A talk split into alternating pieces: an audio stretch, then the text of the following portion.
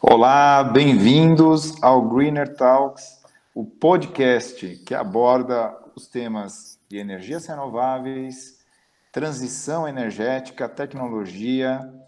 Muito bem-vindos a todos. Bem, e nesse episódio a gente vai falar sobre tarifa de energia elétrica e a conta Covid. Tá? É um tema extremamente relevante para todo o setor é, elétrico aqui no Brasil. E para falar com a gente sobre esse tema, para bater um papo, é, a gente tem aqui hoje o nosso convidado, o Helder Souza, ele que é diretor da TR Soluções, uma empresa com enorme know-how no setor é, de energia, especialmente no setor de tarifação, é, do setor regulado de energia elétrica. É, então, eles têm aí uma experiência tão ampla aí nesse setor e vieram aqui bater um papo com a gente para a gente entender aí o cenário de tarifa que a gente tem, sobretudo é, nesse cenário né, de, de, de, de grandes é, impactos em função da pandemia, né, é, que traz aí uma série de mudanças é, é, de comportamento, né, o que era planejado não é bem assim, o nível de consumo de energia é, com uma queda bastante expressiva, portanto a gente tem um ambiente bastante desafiador e que tem reflexos importantes na tarifa de energia. Então, para falar disso, né, nosso convidado, queria apresentar aqui o Elder Souza. Elder, bem-vindo aí ao nosso podcast. Muito obrigado, Márcio. É um prazer estar conversando com vocês da Greener, né, que tem uma visão, um lado do mercado que é muito importante e que está em, em, desenvolvimento, né, e nesse momento de, é, de incertezas, é, é importante ter um pouco de ideia, de saber um pouco o que vai acontecer, né? Então, é, mais uma vez, um prazer estar aqui conversando com vocês. Legal, Helder. É um prazer, então, estar aqui contigo. Helder, eu vou começar perguntando para você. Se não acontecesse a pandemia, qual que seria o cenário é, de tarifa de energia no mercado regulado? Né? A gente está falando dos consumidores residenciais e comerciais industriais, né? É, qual que seria o cenário das tarifas numa condição normal sem pandemia? Só para a gente entender aqui, o que, que a gente teria? Olha, é, olhando hoje, seria um pouco difícil a gente fazer essa conta, né? Mas no final do ano passado, nós fizemos um estudo e as nossas projeções para 2020 indicavam que as tarifas elas permaneceriam teriam variações a variação média da tarifa ela seria praticamente estável. É, isso na média né? Mas considerando os consumidores residenciais nós teríamos distribuidoras que apresentariam variações negativas de é, menos 9% até variações positivas de mais 10%. Então, nessa faixa entre menos 9 e mais 10, mais 10 é que nós teríamos né, essas variações das tarifas. Então, variação média das tarifas em 2020, antes da pandemia, segundo as nossas projeções no início do ano, ou final do ano passado, seria praticamente zero. Entendi, entendi. Então, na média, aí uma variação aí próxima de zero, né, sem grandes flutuações, considerando aí que, claro, existem concessionárias que teriam aí é, é, reajustes maiores e menores. E aí veio a pandemia, né, que trouxe e que, na verdade, traz aí é, impactos importantes na atividade econômica, né, todo é, o esforço de isolamento social, é, com uma queda significativa do consumo de energia, e que muda fortemente a dinâmica do setor elétrico. Né? Então, uma redução do consumo, é, as concessionárias já contratadas com seu mix né, de contratação de fornecimento de energia, é, e é, também impactos aí sobre uma elevação da inadimplência junto aos consumidores. Né? Isso naturalmente traz aí no nível que está acontecendo um impacto bastante importante. E qual que seria então o impacto né, é, de todas esses, né, de todos esses é, eventos é, bastante é, negativos para o setor na tarifa de energia? Bom, é, se a gente a gente tem que separar o momento antes e depois do decreto 10.350, né? Então, se a gente olha a, com, considerando as variáveis macroeconômicas que nós temos. E, inclusive, a gente publicou um, um artigo é, é, nessa semana e com as, os nossos, a, nossas avalia, nossa avaliação sobre o impacto da conta Covid sobre as tarifas de distribuição de energia elétrica, e a gente considerou o, a variação, as variações macroeconômicas que o mercado está é, vendo, né, está enxergando para esse ano. E para você ter uma ideia, somente o PIB, é, o mercado está enxergando que ele vai ser reduzido em 6,25%. Isso com base no relatório, o Boletim Focus do Banco Central do dia 29 de maio. Então, se nós é, considerarmos é, desconsiderarmos os efeitos do decreto 10.350, ou seja, se nós desconsiderarmos a conta Covid, o, o impacto, né, a variação média que nós espera, esperava, esperaríamos para as tarifas de distribuição de energia elétrica em 2020 seria um pouco superior a 9,5%. Isso em 2020. E em 2021, porque também o efeito da pandemia ele se estende para 2021 porque tem algumas distribuidoras, isso é importante, né, que passaram por evento tarifário agora no início do ano, mas que os efeitos da queda de mercado, do aumento do dólar e de outros, outros efeitos da pandemia não foram percebidos nas tarifas. Então, somente em 2021 é que para essas distribuidoras, os efeitos da pandemia seriam percebidos, ou serão percebidos, no caso, né, é, em 2021. Então, para vocês terem uma ideia, em 2021, sem considerar o, o decreto 10.350, nossa expectativa é de que as tarifas poderiam subir 1,37%. Basicamente isso. Mas, Helder, e com a conta Covid? Né? Então, é, qual que seria aí essa, essa, esse, esse novo cenário com a conta Covid, que tem um objetivo é, é, de ajudar a amortecer esses impactos aí que já aconteceriam aí algum, como você disse, em 2020, outros em 2021, né?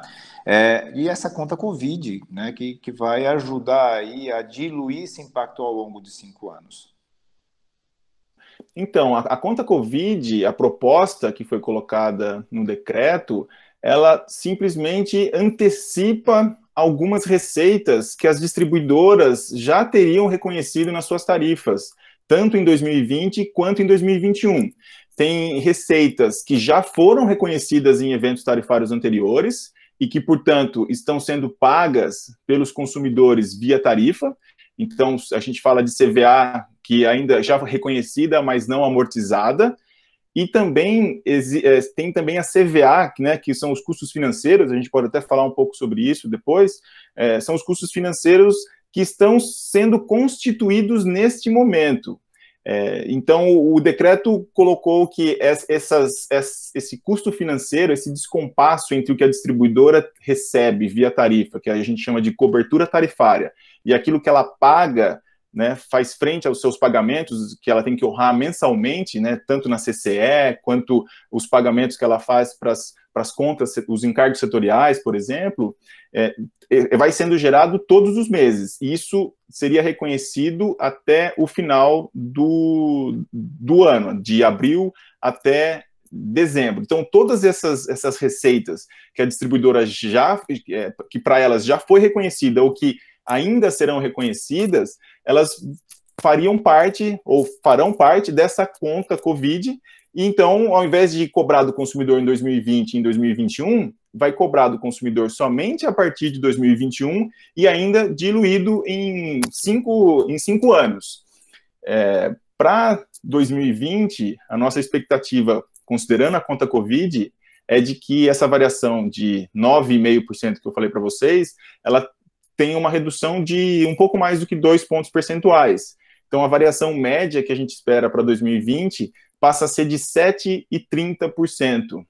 E para 2021, o sinal da variação média se inverte. Ao invés de ter um aumento um pouco maior de que 1%, nós teríamos uma redução de 1,48%.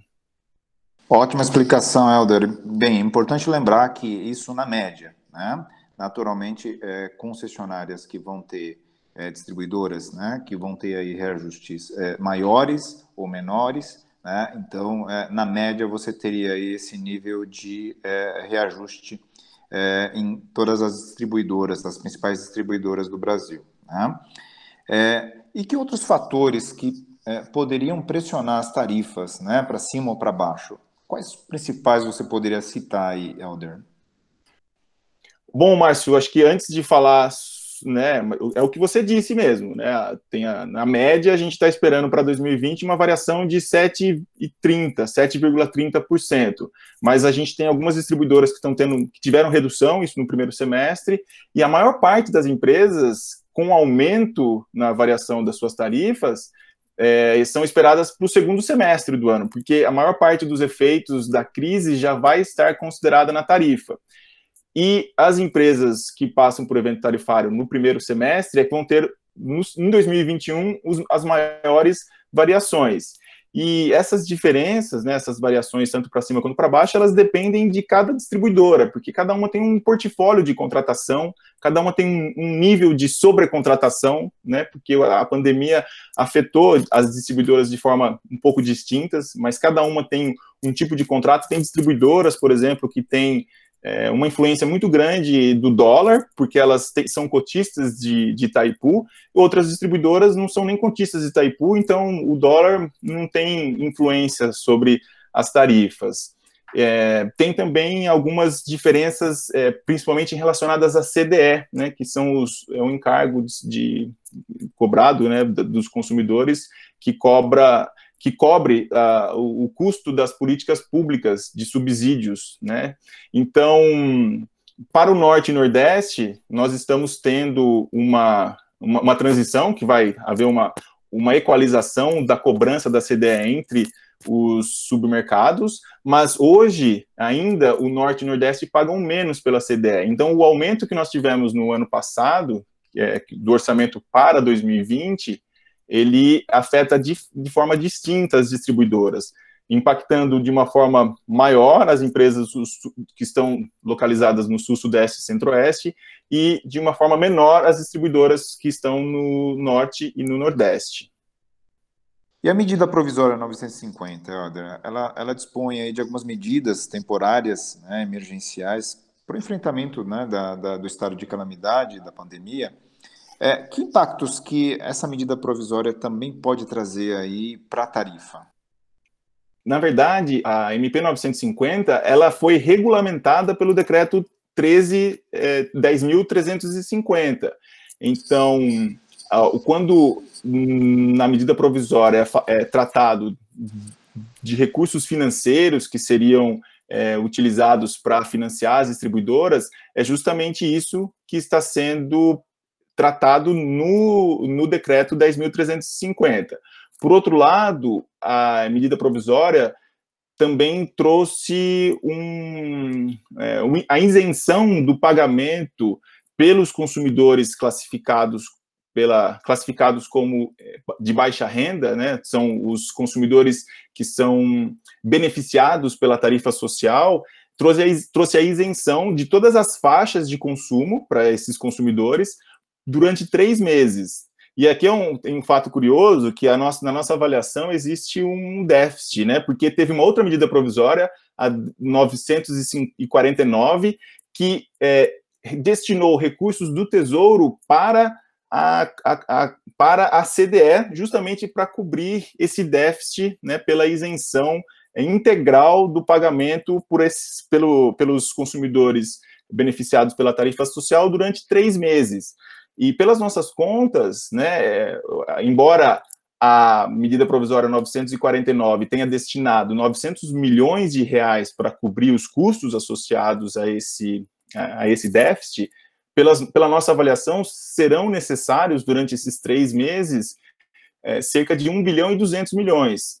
Mas também tem outros fatores né, da CDE que que talvez não, não estejam sendo utilizados. Outros itens de custo, como por exemplo a CCC. A CCC foi a CCC que é a conta consumo de combustível, é, que é um, um subsídio para geração térmica da região norte dos sistemas isolados, que teve um orçamento é, bastante, é um maior, o maior item de orçamento da CDE, e ele não está sendo utilizado é, na sua integra integralidade, ou seja, é, tem recursos que podem ser utilizados para cobrir é, esse déficit da, da tarifa social.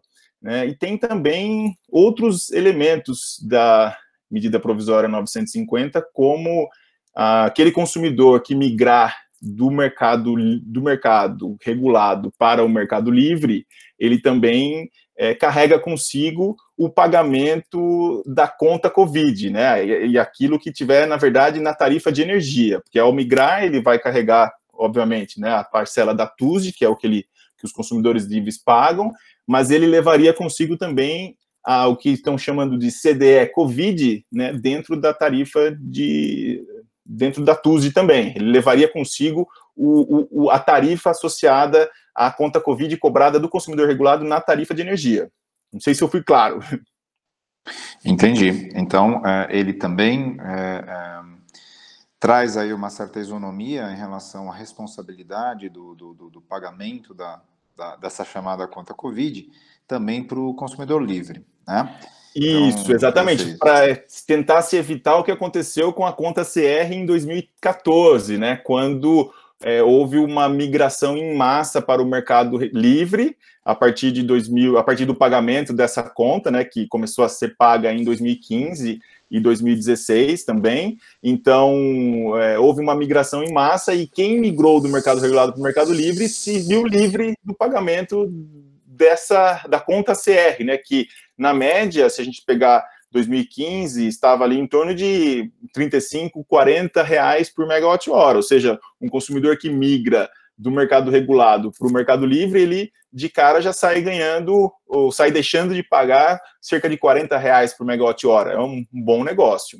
Dessa vez, eles estão, uh, dessa vez o governo propôs na medida provisória que ao deixar o mercado livre, ou melhor, ao deixar o mercado regulado, esse consumidor também carregue consigo o pagamento desse, dessa amortização dessa conta. Entendi, Helder. Me diz uma coisa, uh, esses, os encargos aí, então, a elevação, a variação aí da tarifa, ela vai ocorrer tanto na parcela energia quanto na parcela fio, como que vai ser aí esse, esse balanço aí desses, desses valores? Olha, essa é uma, uma, boa pergunta. Nós fizemos um estudo que a gente publicou essa semana, Márcio, e a gente tenta indicar os possíveis, é, as possíveis cobranças na TUSD e na TE, porque tem distribuidora que ficou muito sobrecontratada, ou seja, ela já estava de alguma forma sobrecontratada então, a, uma sobrecontratação maior para essa distribuidora implica numa pressão maior sobre a TE, tarifa de energia, porque é onde é cobrada, né, onde estão os contratos, onde é cobrada a parcela de compra de energia. Então, é, para essa distribuidora que tem uma, uma, uma, uma sobra maior, é justamente na TE onde vai se incidir a maior parte da cobrança é, da conta Covid. Numa outra distribuidora que carrega, por exemplo, um custo ou ela antecipa a receita associada a, a, aos ativos associados à parcela B. Então, isso implica num, numa pressão maior desse, de, dessa, da conta Covid sobre a TUSD. Então, na verdade, depende muito de distribuidora para distribuidora, né? É, agora, a gente tem um, uma conta que a gente fez para o grupo de distribuidoras que a gente acompanha, que são 38 distribuidoras, que correspondem a 98% do mercado, dos 15,8 bilhões, 15,9 bilhões, cerca de 8 bilhões estariam alocados à TUSD e 7,7 bilhões alocados à TE. Mas isso depende de distribuidora por distribuidora e mais, depende de como cada distribuidora vai indicar para a ANEL como que ela quer utilizar cada um dos, dos, dos recursos né, que correspondem aos incisos do artigo 1 do decreto. Entendi, entendi. Então, depende, né? Depende de concessionária, depende da estrutura é, tarifária dela e como ela indica a alocação desses recursos. Bom, bom saber. Bem, Elder, a gente está falando aí de, de uma elevação importante de tarifas aí que a gente vai ter é, ao longo de 2020, né? É, e que vai ser atenuada aí, e a, e a, conta Covid tem esse objetivo de atenuar um pouco esses aumentos, mas a gente está falando aí de aumentos é, relativamente importantes em muitas concessionárias, né? Então, a, a geração distribuída pode ser uma opção aí para tentar aí é, aliviar o consumidor é, sobretudo nessas concessionárias aí com uma elevação é, grande aí na, na, tarifa de energia. Tá? É, então, é, vê-se esse lado positivo aí para o potencial investidor em geração distribuída. Mas também existem pontos de atenção aí né, dessa regulamentação né, que eu acho que seria bem importante aí você comentar conosco, não? Perfeito, Márcio. É, com certeza. Se a gente é só se a gente pensar só pelo lado do aumento do, do câmbio, né? A gente está falando de um aumento significativo da, da tarifa de energia, né, associada a Itaipu e automaticamente da, da tarifa como um todo. Então, isso é, sem dúvida nenhuma, é, o, ou seja, o aumento da compra de energia, é, além da sobrecontratação que é repassada para o consumidor, é, que a gente chama via repasse de sobrecontratação, que é um, um prejuízo que a distribuidora tem na liquidação mensal, porque ela liquida uma energia, essa liquida essa sobra a um valor que é o PLD, que tem estado muito menor do que o mix médio, né, ou seja, aquilo que ela recebe via tarifa. Então, isso é um incentivo muito importante. Esse aumento da tarifa de energia é um incentivo muito importante, com certeza, para a migração ou para investimento em geração distribuída. Agora, também tem um ponto de atenção que diz respeito às emendas para a medida provisória 950. Tem uma é, emenda, se eu não me engano, de número 80, que propõe que não só o consumidor potencialmente livre, que migre do mercado regulado para o mercado livre, leve consigo né, a conta Covid associada à tarifa de energia, mas também os consumidores que optarem por geração própria. E no caso, a gente está falando de autoprodução e também dos consumidores que têm interesse em investir em geração distribuída. Então, esse é um ponto de atenção para acompanhar aí no Congresso, que pode, é, de alguma forma, afetar né, essa viabilidade. E a gente está falando, pelas nossas contas, a gente estima, né, lógico, que tudo depende de como que as distribuidoras vão informar o quanto que elas querem antecipar das suas receitas, mas uma estimativa que nós fizemos indica que as distribuidoras na tarifa de energia, na média, é, cobrariam de é, CDE Covid, que é o nome do, do elemento, do custo, é, do, do, do, elemento de custo né, da tarifa, que se chama CDE Covid, que seria de cinco reais. Então, é, se um consumidor migrar ou ele investir em geração distribuída, ele leva consigo o pagamento desses cinco reais, óbvio, novamente em média mas não deixa de ser algo que, de alguma forma, reduz a viabilidade. Perfeito, Helder. Acho que está muito bem explicado aí, são pontos importantes é, de, de, de, esclarecimento aí, tanto para o consumidor quanto para o mercado é, do setor de energia é, e para os investidores aí também no setor é, de geração. Quais seriam agora os próximos passos? Né? A gente teve aí recentemente a publicação desse decreto, né, o 10350. É, quais seriam, então, agora os próximos passos aí que a gente teria pela frente? Bom, Márcio, agora o próximo passo é a ANEL publicar a resolução normativa, depois de avaliar as, é, as contribuições da sociedade, que, que depois dessa da consulta pública que foi instaurada com a proposta de regulamentação do decreto 10.350, a diretoria deve aprovar. As distribuidoras também têm que declarar que elas, uh, o quanto que elas querem receber antecipadamente em relação a cada uma, a cada um dos incisos de que trata o decreto, e também assinar um termo em que ela abre mão de algumas, é, de, de entrar com ação na justiça, tem algumas questões é, mais é, jurídicas, e a ANEL, a partir de então, deve publicar mensalmente um despacho em que ela estabelece nesse despacho quanto que cada distribuidora né, solicita de é, antecipação de receita. E aí, a partir de então, a gente tem novas informações para poder é, aprimorar né, os, nossos, os nossos cálculos. Mas, basicamente, é, é, é, são esses os próximos passos.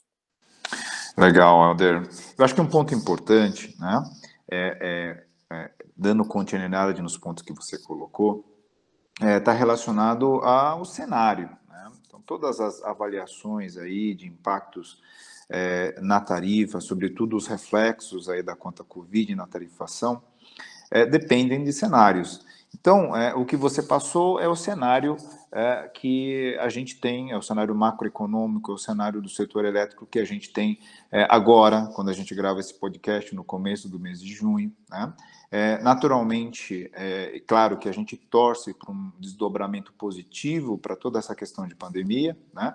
mas é, é, os reflexos vão depender da evolução aí é, da pandemia e, sobretudo, aí os reflexos no consumo é, e no comportamento do consumo de energia elétrica, certo?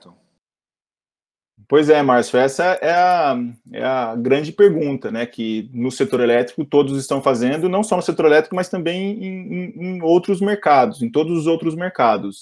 Até onde né, vai o buraco, até onde vai o problema da, da pandemia. Então, a gente vê o, o mercado financeiro né, por meio do relatório Focus, boletim Focus do Banco Central, divulgando a cada semana, reduzindo a, a, perspectiva de crescimento do PIB. Na semana passada, a gente, há quatro semanas, estou até olhando aqui o relatório, na quatro semanas o mercado esperava que o PIB ia é, cair 3,76%, há uma semana já foi para menos 5,89%, e ah, recentemente a gente está com uma projeção para o PIB de 6,25%.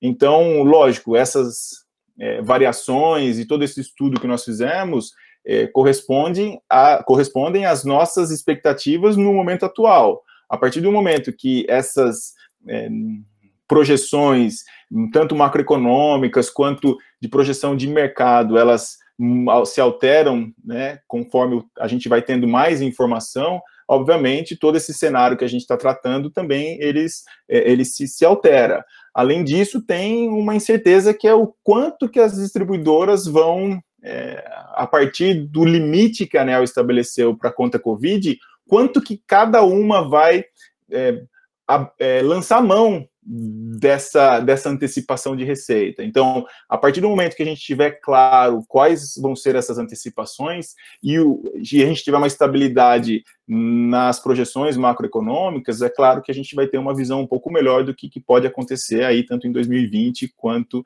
em 2021. Perfeito, Helder. Bem, infelizmente a gente vai ter que encerrar o nosso podcast por, por aqui. A gente tem, tinha ainda uma série de questões importantes a, a tratar aqui com o Helder. Helder, muito obrigado uh, pela oportunidade desse, desse papo.